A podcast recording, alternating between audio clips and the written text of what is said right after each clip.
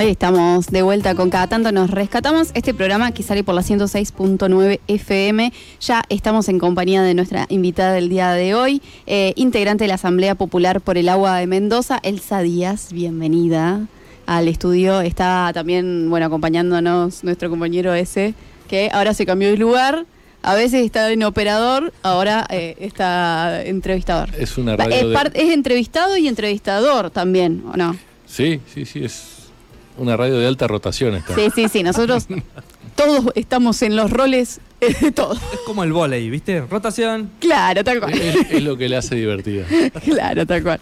Bueno, eh, Elsa, bienvenida. Eh, ya hace días que estás acá en La Pampa, sí, porque bueno, estuviste con lo de la travesía, pero acá en Santa Rosa, Eh, cuando cuatro, cuatro, tres días, ¿cuánto llevo? yo? Estoy como Cuatro, sí. Cuatro días. sí. cuatro días de intenso calor. Sí, no, bueno. No como el del oeste. pero Claro. sí. Claro, eso, eso nos dijo eh, ese. ¿Qué, ¿Qué onda? ¿El, el oeste está peor?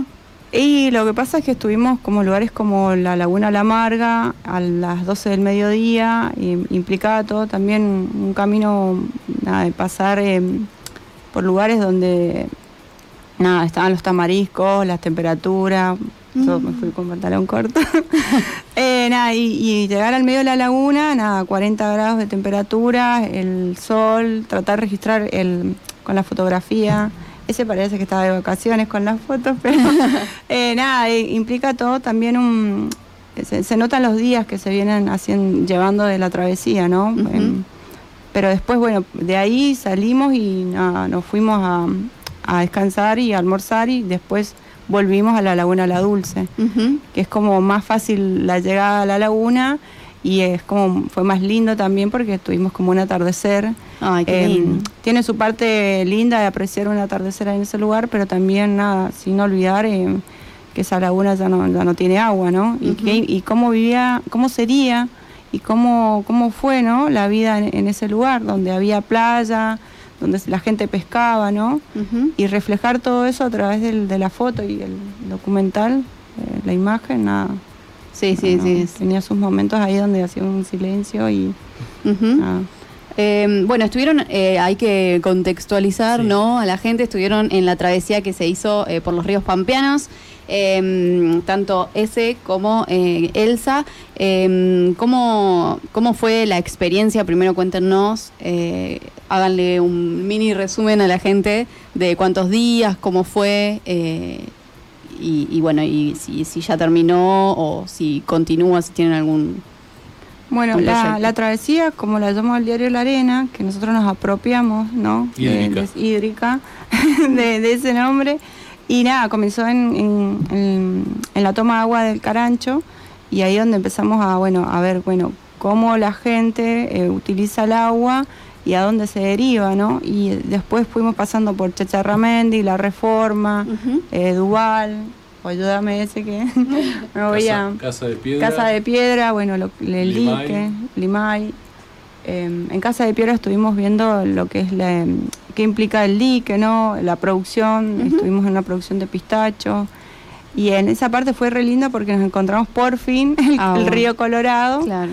Eh, no, y fue, fue re lindo es poder estar ahí, porque también tuvo esa conexión ¿no? con, con el lugar. Em, en cada lugar estuvimos registrando lo que es el suelo, en qué condiciones em, se encontraba el río Chaledugú, porque básicamente el recorrido implicaba ver eh, por dónde pasa el río y que en qué consecuencias se encontraba. Nos paramos, imagínense que nos paramos en todos los puentes eh, y a través de la cámara que la manejaba el S se registraba eso, ¿no? Em, y hablar con la gente sobre todo y tomar los relatos de cómo era la vida y cómo se sigue, ¿no? Esa Ujú. es la importancia de, de la travesía. Ujú. Y terminó en, ¿cómo se llama? Estuvimos en Puelche y terminó en Pichimahuida, donde nos encontramos con la Asamblea Permanente por el Río Colorado. Y ahí fue un encuentro entre tres provincias, Mendoza, La Pampa y Río Negro, eh, trabajando la, la cuestión de, la, de los ríos. Ujú. Así que fue esa parte fue donde nos lloramos todo. Eso les iba a decir, ¿qué impresión Em, les, les dejó la, el, todo el recorrido? Y fue, Fue largo, fue caluroso, pero fuimos un muy lindo grupo humano. Eh, supimos- ¿Cuántos eran? Siete en total y por momentos, bueno, seis. Sí, eh, empezamos siendo siete con Fernando. Con Fernando. Después Fernando se tuvo que volver en la reforma. Fernando, el, el señor que hace el Faro, el programa. Eh, bueno, eh, es un programa de, in- de interés científico. Ajá. este, y creo que también publica notas para la arena. Así que, Claro, él, eh, él nos ayudaba en la parte de la crónica y, y Ah. contar. Turn, eh, Turn, Fernando Turn. Turn. Ah, ahí está. Bueno, haciendo como una crónica de, bueno, eh, también tuvimos muchos problemas de señal, entonces cada vez que volvíamos a- eh, al alojamiento, conseguíamos señal, podíamos subir algo en redes, Ujú, pero era un, nada, un 5% de lo que veníamos haciendo. Eh, porque también los cuerpos se sintió el, el- el recorrido y aprovechamos como para dormir y descansar un poco. claro. Lo que se podía. Sí, sí, sí. Y aparte, bueno, estaba Laura, Laura Langoff, que ella vive en Bahía Blanca, pero tiene toda su familia en La Pampa y ha hecho un trabajo sobre la tuel, ¿no? Ujú. Eh, nunca estuvimos todos juntos en el sentido, a- en algún momento anterior, ¿no? Sino que ahí nos encontramos y por suerte funcionó el grupo, un trabajo en equipo. Eh, y nuestro guía era el Enrique, Enrique Tomás, entonces nada, eh, por lo menos él, él tenía la mirada de haber eh, pasado por esos lugares, ¿no? Eh, por ejemplo, las cascadas de Valle Hermoso, él las vio con agua, entonces Claro. mm, nada, y nos contaba cómo, cómo era la vida antes y nosotros tratando de imaginar eso y a futuro, bueno, cómo se sigue. Elsa, eh, vos sos militante por el tema hídrico en la Asamblea eh, Popular por el Agua en Mendoza. Eh, ¿qué, qué trabajo hacen ahí? Bueno, nuestra asamblea abarca eh, muchos temas, ¿no? Somos personas que somos, están compañeras y compañeros que son docentes, eh, biólogos, eh, ingenieros agrónomos, eh, Marcelo es geógrafo, eh, y cada uno tiene como su, su- su- su trayectoria en el sentido de, bueno, eh, experiencias, ¿no? Eh, y eso lo, lo compartimos, lo trabajamos de manera en conjunta y en plenario decidimos en el 2020 qué, qué temas se podía encargar cada uno con el compromiso de darle una continuidad. Y en ese entonces, después de lo que fue la restitución de la ley 7722 que prohíbe el uso de, la, de, de cianuro eh, y frena los proyectos de megaminería a gran escala, decidimos ampliar las fronteras y bueno, fue donde viajamos a Catriel y ahí donde comienza la- el vínculo con la gente de La Pampa. A mí me toca ríos, mega represas y articular con todas las provincias, pero también hago la parte de prensa. Ajá. Y también me toca comisión de seguridad, entonces cuando vos preguntás qué hace cada uno, podemos desde pintar un cartel Claro. hasta estar viajando y hablando de determinado tema. Ujú. Claro, claro. Eh, y, y están en contacto con, con la gente en la calle, digamos, difundiendo estas temáticas o cómo Sí, sí, tenemos un, un laburo tanto en lo que es eh, en, en lo virtual, ¿no? Eh, producto también de la pandemia, al no poder salir a, a los territorios, eh, y también tenemos un trabajo en, en las calles. Las asambleas eh, son, son variadas, no es lo mismo la asamblea de San Carlos, que trabaja con los vecinos y una tenés una relación más directa, ¿no? Eh, y la Asamblea de Capital tiene que articular con sectores como el movimiento, el Frente Ario Santillán, el FOL, eh, con el sector de salud, educación, y cuando hay multisectoriales poder participar ahí y acordar, bueno, cómo se encaran determinadas marchas históricas como el contracarrusel, ¿no? Eh, pero las en sí las asambleas están dentro de lo que es el AMPAP, que es las Asambleas Mendocinas por el Agua Pura, solo existe cuando nos juntamos, es decir, nos reunimos. Y ahí pensamos de cómo encaramos el año, cómo trabajamos, cómo frenamos los proyectos.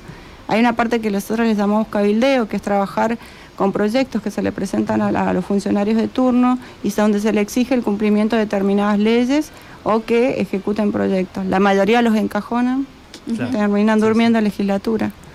Y después, bueno, em, a nivel nacional articulamos con, con muchos sectores y sobre todo con las asambleas que están dentro de la Unión de Asambleas Ciudadanas, es decir, la que nos agrupa a nivel nacional. Y bueno, la idea es trabajar de manera más amplia, ya hablando de extractivismo, de fracking, humedales, y tenemos reuniones y la idea es que estemos, tengamos muy, muy afinado el tema de la comunicación, que nosotros sepamos cuándo hay eh, reprimen en Catamarca, como también en Río Negro, o, o los problemas que pasan en San Juan. Eh, porque hay que tener una mirada más nacional de que el problema no es en un solo lugar, Tal sino cual. que hay un modelo que se ejecuta en, en, a en escala en todo el, la- el país. Claro. Elsa, eh, y nosotros, bueno, tuvimos un caso, eh, en la radio levantamos micro relatos, le preguntamos a la gente eh, de la calle, viste, este, Sí. diferentes temáticas. Una vez salimos a preguntar por el conflicto que tenían la provincia de La Pampa con Mendoza desde hace años por el río. Eh, y justo dimos con, eh, en la terminal, con una chica de Mendoza que estaba totalmente eh, ajena al, al conflicto.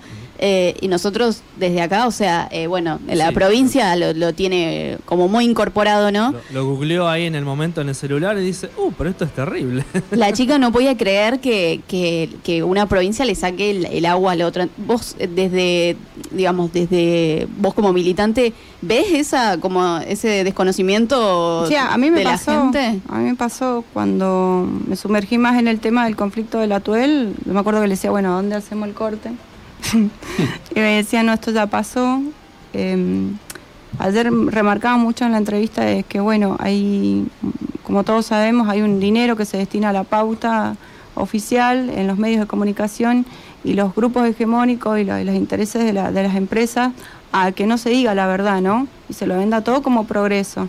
Y la culpa la tienen los asambleístas que no quieren que avance la provincia, y la culpa la tiene Nación, y así, nada, termina siendo como que en realidad se olvidan de la gente y destinan a zonas a hacer zonas de sacrificio que nosotros decimos son las políticas de los gobiernos que han destinado a los pueblos a, a sufrir las consecuencias tanto económicas ambientales y lo que implica. Y, y el laburo de la asamblea es básicamente visibilizar eso. Va, nos va a llevar años. Em, no tenemos la- también los recursos que tienen ellos para nada, comparar Sí. todos los medios y esa cuestión. Lo hemos logrado en tres años empezar a decir que determinados proyectos ya no son viables, en el caso de Portezuelo, y en, y en cuestiones de, bueno, todo lo que se, se plantea como nuevo en realidad es viejo y la gente lo desconoce. Eh, nada, y se lo vende como la, la promesa de salir de la pobreza. Eh, y olvidándose de qué impacto genera nada. Eh, y te vas a encontrar con gente de eso que no sabe. Y nosotros esa es la idea, ¿no? Empezar a, a volver a tratar los temas que se, lo- se los tienen olvidados, pero que son nada, los puesteros, ¿no? tanto de Alvear, Malargue o los productores, saben cómo son las cuestiones, ¿no? Pero la urgencia, ¿no? Eh, está tan presente, ¿no? No hay agua en Mendoza, siempre Eso sí, eh, también. eh, tenemos crisis hídrica hace 13 años. En- yo me acuerdo que los pampeanos me decían, no, pero ustedes tienen un montón de agua. sí. Y nosotros decíamos, no, no es tan así, porque si fuera así, le digo, las asambleas no, no, estaríamos planteando otra cosa. Y nosotros decimos, no hay agua y hay que empezar a ver, a dejar de lado las diferencias y empezar a articular de cómo podemos hablar de Cuenca, cómo podemos trabajarlo y, y empezar a señalar a quiénes son los responsables. Claro. ¿no? El problema es que quién tiene el agua en Mendoza Sí, y, a- el- y cómo, y cómo se usa, ¿no? Claro, bueno, nosotros somos, como decíamos, bueno, el dinero de Portezuelo podría ser destinado a, a que el agua a los barrios populares le llegue. Eh, les podemos decir que la urgencia de los productores en Alvear es, es necesaria, pero que llegue el, pro- la solución inmediata, ¿no? Y cómo, y que se cumpla el fallo, ¿no? De la Corte con respecto a lo del atuel. El tema es que no hay voluntad política de que eso ocurra. Claro. Entonces ahí viene la Asamblea a decir, bueno, esto que se está haciendo ya no se tiene que hacer, ¿no? Sí, sí, y sí. acompañar a la Pampa, ¿no? No nos queda otra que nada, estar. Ujú. Simplemente es la única manera de poder eh, trabajarlo. Eh, Elsa, ¿y vos cómo te, eh, digamos, te encontraste eh, en la militancia por el agua? ¿Cómo empezaste a, a militar? Están diversos sectores. Yo, en realidad, yo empecé a los 19 en una biblioteca popular. eh, y ahí la idea de la biblioteca era romper con la idea de, de ser siempre una- un lugar, un espacio para poder leer un libro, sino que se pensó como una idea más de eh, trabajar en territorios. Entonces yo conocía al movimiento campesino indígena, Ujú. después empecé a viajar y conocer a las asambleas del- de, de Catamarca. Y cuando querés acordar, yo ya estaba en una organización que se llamaba La Minga, porque me fui a vivir a la ciudad, yo antes vivía en Tupungato, y nada, te empezás a empapar eh, con el movimiento de mujeres, el tema de la campaña por la legalización del aborto. Yo Ujú. estaba en, en- en todos los sectores eh, he podido participar y articular Ujú. y es y en el 2019 retomé de vuelta eh, mi actividad pero más ambiental eh, porque fui a- me encontré que necesitaba volver a, a- hacer algo más más activo en cuanto a, buscar algo vinculado a, lo ambiental y viajé a Córdoba a la red de educadores populares. Justo estaba Norita, en el mismo lugar donde yo me quedé. Y nada, le contaba que había, mm, había dejado eh, cuatro años para poder medicarme a maternar, ¿no? Con, con- yo tengo dos nenas chiquitas.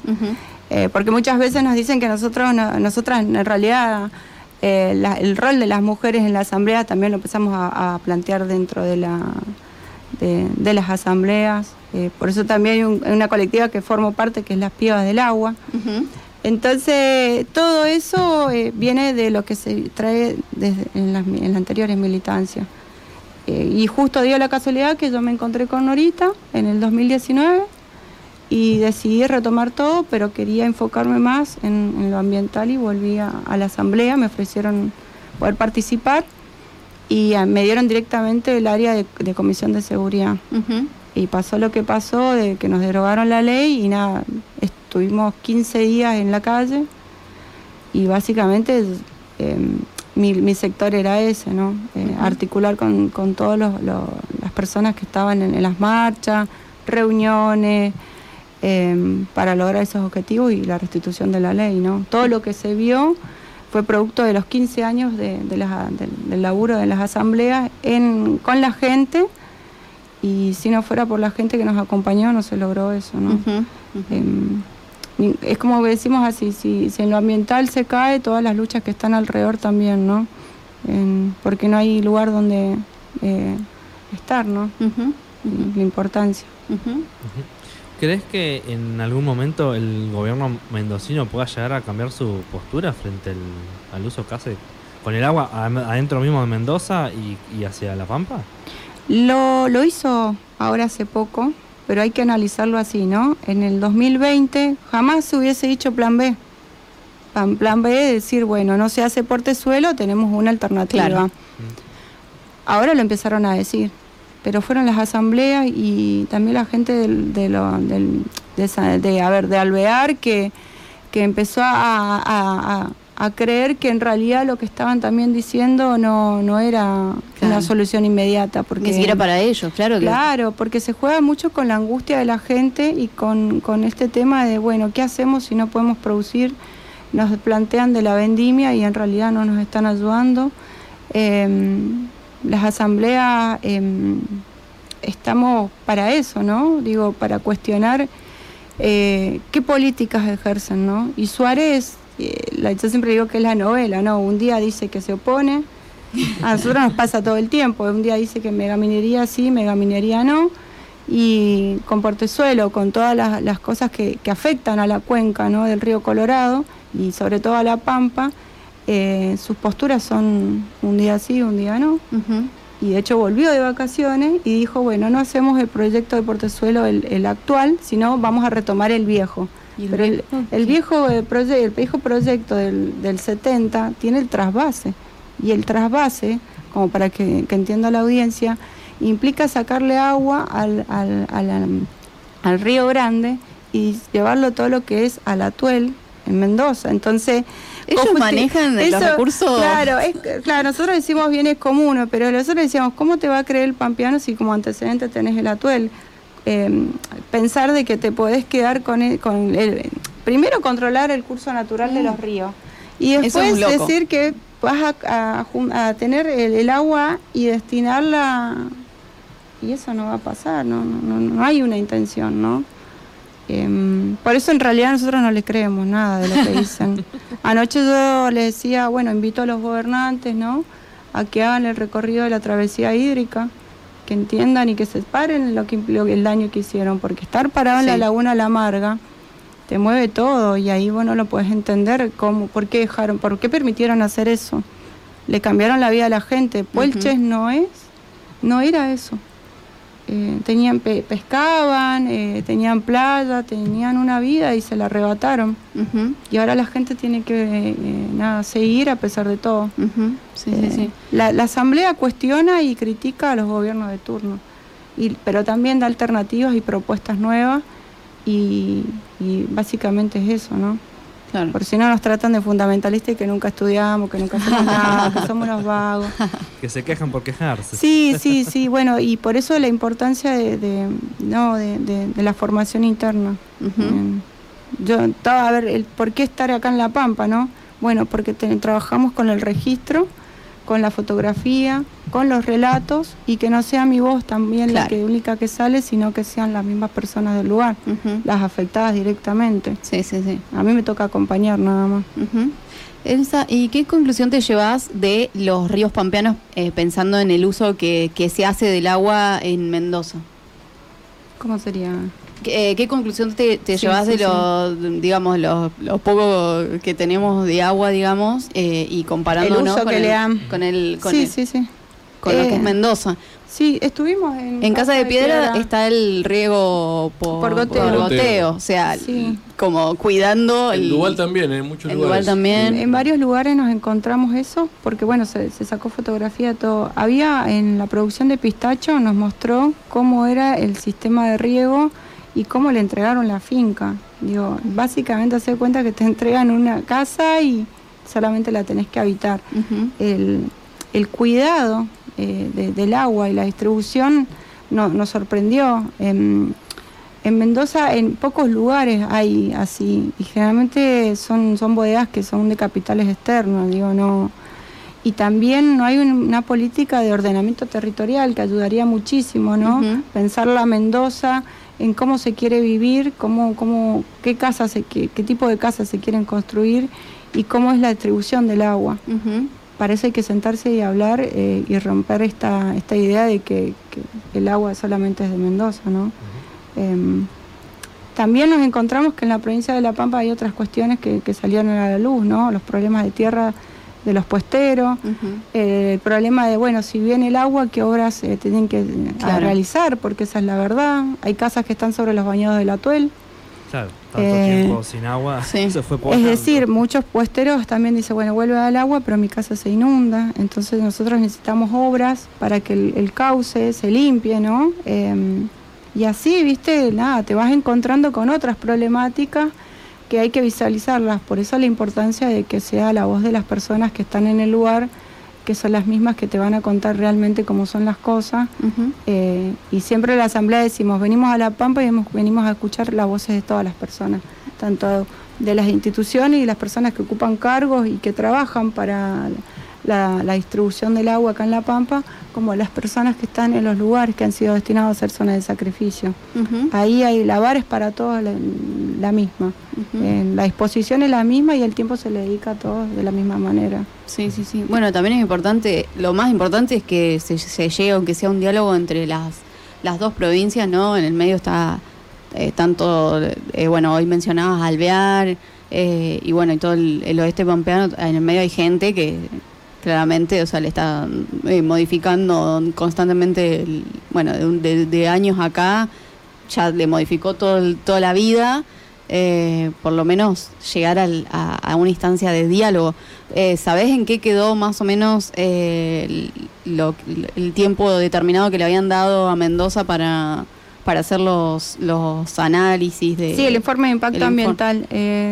fue la pregunta que a mí me dijeron, pregunta porque tuve una reunión yo con el, secretario de Recursos Hídricos de la provincia. Eh, el, tema está así, está frenado el informe, porque todavía no se sabe con qué proyecto se va a trabajar, porque el gobernador todavía no especifica con qué proyecto eh, o frena la obra o continúa la obra, y en ese caso eh, con qué proyecto se va a trabajar, con el proyecto viejo del año 70, de los 70, 80, que tiene el trasvase, o con el nuevo, que se llama eh, eh, proyecto multipropósito por Tesoro del Viento, porque implica otras obras alrededor y el tamaño, cambia todo. Entonces, bueno, puedes hacer informe de impacto ambiental si no se especifica del otro lado Claro, ¿cuál con es? cuál de las obras vos vas a hacerlo o si lo desestimás y destinás el dinero a otras obras.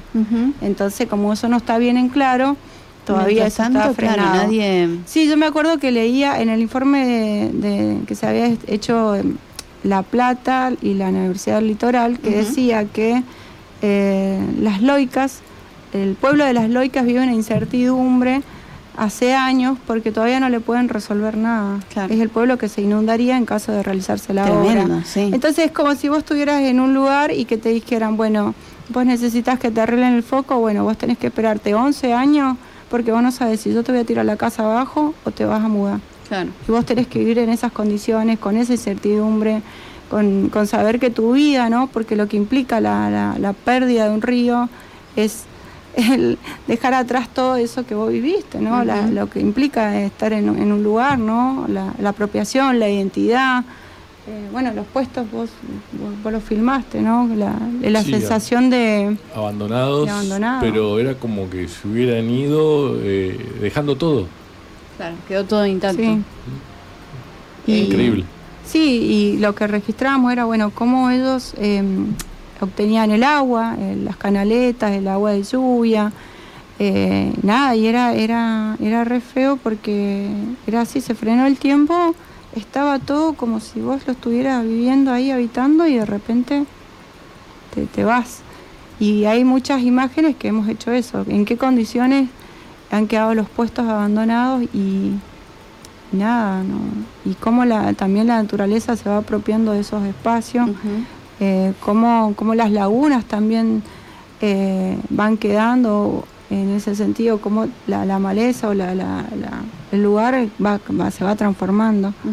Y nada. Y cómo va cambiando también, ¿no? La naturaleza, tipo, el, el- me imagino que, que debe haber, eh, o sea, con la sequía que, que dejó el río, Sí. eh, un cambio eh, en todo el aspecto Sí. del, en todo el medio ambiente, o sea, el- Sí, sí, estuvimos en la Salina San Máximo, que ahí, bueno, estaba la Laguna San Máximo, y estuvimos en los dos lugares, ¿no? Eh, la- la ya del vamos la temperatura era un lugar como mm, para nada, era Un hor- terrible. un hornito. Un horno.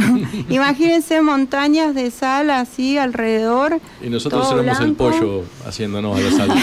tratando de registrar eso y nada, era de no creer y después caminar por la laguna y a medida que avanzabas era como que te iba chupando y generaba como uno, eh, nada, el agua, todo el olor, ¿no? Porque también eso hay que decirlo. Eh, podemos registrar la imagen, pero no es lo mismo estar en el lugar, ¿no? Eh, y el daño, porque no es que vos mirabas, era, era el tamaño del daño, era, bueno, bueno, y la, sigue- la gente sigue, a pesar de todo, porque también teníamos que mostrar que había una alternativa, ¿no? claro, Que los pampeanos siguen adelante a pesar de todo. claro. Sí. Por eso la idea, bueno, del documental. Así que no, El documental que este ese no, no tiene fecha todavía, no. No, pero no. bueno, la gente en algún momento va a poder... Está en la dulce espera. Eh, hay mucho, mucha imagen, mucho bruto, mucho crudo. Entonces hay que sentarse con tiempo, paciencia, ver qué es lo que sirve, qué es lo que, está un poco de más quizás.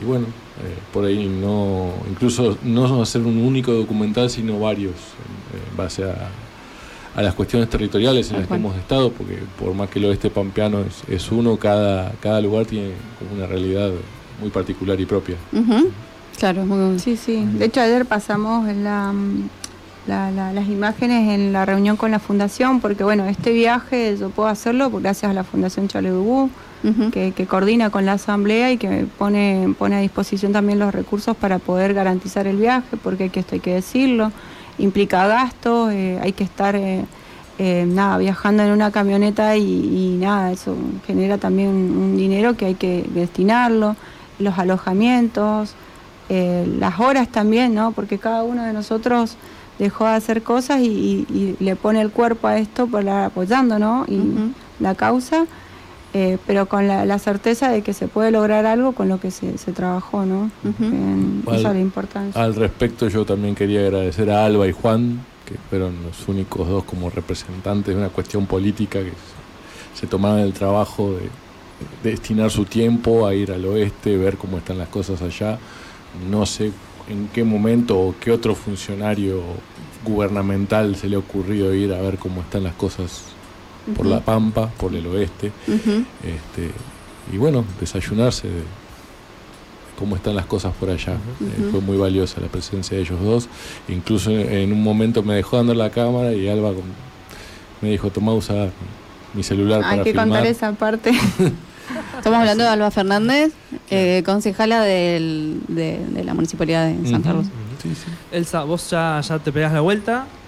Sí, Eh. hoy día a la noche terminaría mi, mi, mi, ¿cómo se llama? mi recorrido. Prácticamente tengo que volver, tengo que cumplir con, con la demanda de ser madre. Eh, usé la- mi, mi tiempo de vacaciones para poder estar acá.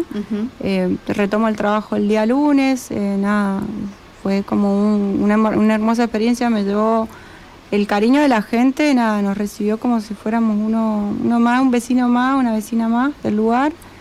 Eh, y me quedé una semana más acá, bueno, unos días más para hacer la parte de, de prensa y, y- y dedicarle tiempo a esto de, bueno, contar el por qué estar acá y, y por qué la asamblea apuesta, ¿no? A crear ese puente que nosotros decimos que solamente tejiendo redes, como lo hacemos con los otros espacios y los otros colectivos a nivel nacional, eh, empezamos a poder eh, a, a mirar las cosas desde otro lugar.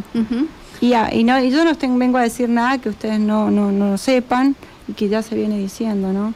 Así Sí, está que- bueno. Igual eh, queríamos tener tu visión, este, sí. porque eso, nuestra impresión nos había quedado en la radio de esa chica que eh, se dio cuenta, o sea, si nosotros no le contábamos lo que estaba pasando, eh, esa chica no, no, no, no sabía.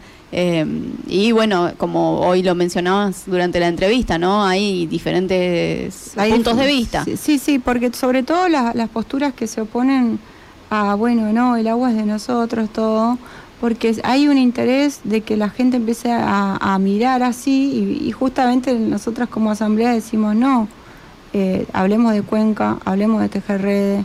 eh, el problema, el cambio climático está presente, lo vivimos, este calor que estamos Sí. sufriendo ahora tiene una explicación, ¿no? Y, y cómo, cómo vamos a permitir que los demás la, la pasen mal, ¿no? Eh, nos va a llevar años, lamentablemente, romper todos estos cercos mediáticos y decir que el problema no lo tiene, no lo, lo genera la gente, sino que son los gobiernos que, que nada, destinan a la gente a sufrir las consecuencias. Eh, ella, estamos súper agradecidos de, de- una de tenerte acá y otra de que pueda venir alguien de, de Mendoza, por, por lo menos para el, el imaginario pampeano, que venga alguien de Mendoza a ver las cosas es un montón. eh, y además agradecerte también la, la militancia que hacen allá en, en Mendoza propiamente, ¿no? Bueno, están invitados cuando quieran ir allá. Una de las patas fuertes que nosotros tenemos, como quien dice, son los medios comunitarios. Apostamos a, a- a trabajar con ellos y sobre todo eh, son quienes nos han brindado y abierto las puertas. Así que que yo esté acá me siento como en casa y siempre que vuelvo a La Pampa eh, eh, me siento toda contenida y, y- y con, con- con la, la- la firme convicción de continuar la causa, ¿no? Así que siempre que vengo agradezco por el espacio y, y nada, eh, las puertas de Mendoza, como quien dice, están abiertas desde la asamblea cuando necesiten, así que... Perfecto. Elsa, ¿y ¿querés dejarnos un contacto de la, de la asamblea? Por ahí la gente quiere buscar información. Bueno, el- son las redes, es. Asamblea Popular por el Agua, así como suena, tanto en, en Twitter, en, en Instagram y también en el Facebook. Así que, de hecho, ahí hay veces que se frenan porque, bueno, yo también estoy atrás de eso y, bueno, le digo, bueno, chicos, no voy a estar con señal, le digo, también hagan, suban algo, ¿viste? Y nada, o sea, hacemos lo que podemos y, y sepan que, que estamos ahí para, para ustedes también, ¿no? Perfecto. Elsa, eh, bueno, eh, le recordamos a la gente que esta nota completa va a quedar en, guardada en nuestro canal de YouTube. Este, así que para la gente que por ahí eh, se perdió la, la entrevista, que estuvo muy interesante, eh, la puede volver a, a escuchar ahí a través del canal. Te agradecemos nuevamente, le agradecemos también a, a ese. No, Eh, ese va a estar también contándonos eh, partes de la travesía, porque bueno, fue mm, eh, como un gran viaje. Eh, y como decían, así como lo van a hacer con, lo- con el documental, eh, toca diferentes temáticas. Así que bueno, primero queríamos eh, hablar con vos, ya por ahí pasan más integrantes del viaje por acá. Sí, Bueno. buenísimo, buenísimo. Te agradecemos. Nosotros nos vamos a ir a una pausa eh, y ya volvemos con más de cada tanto nos rescatamos.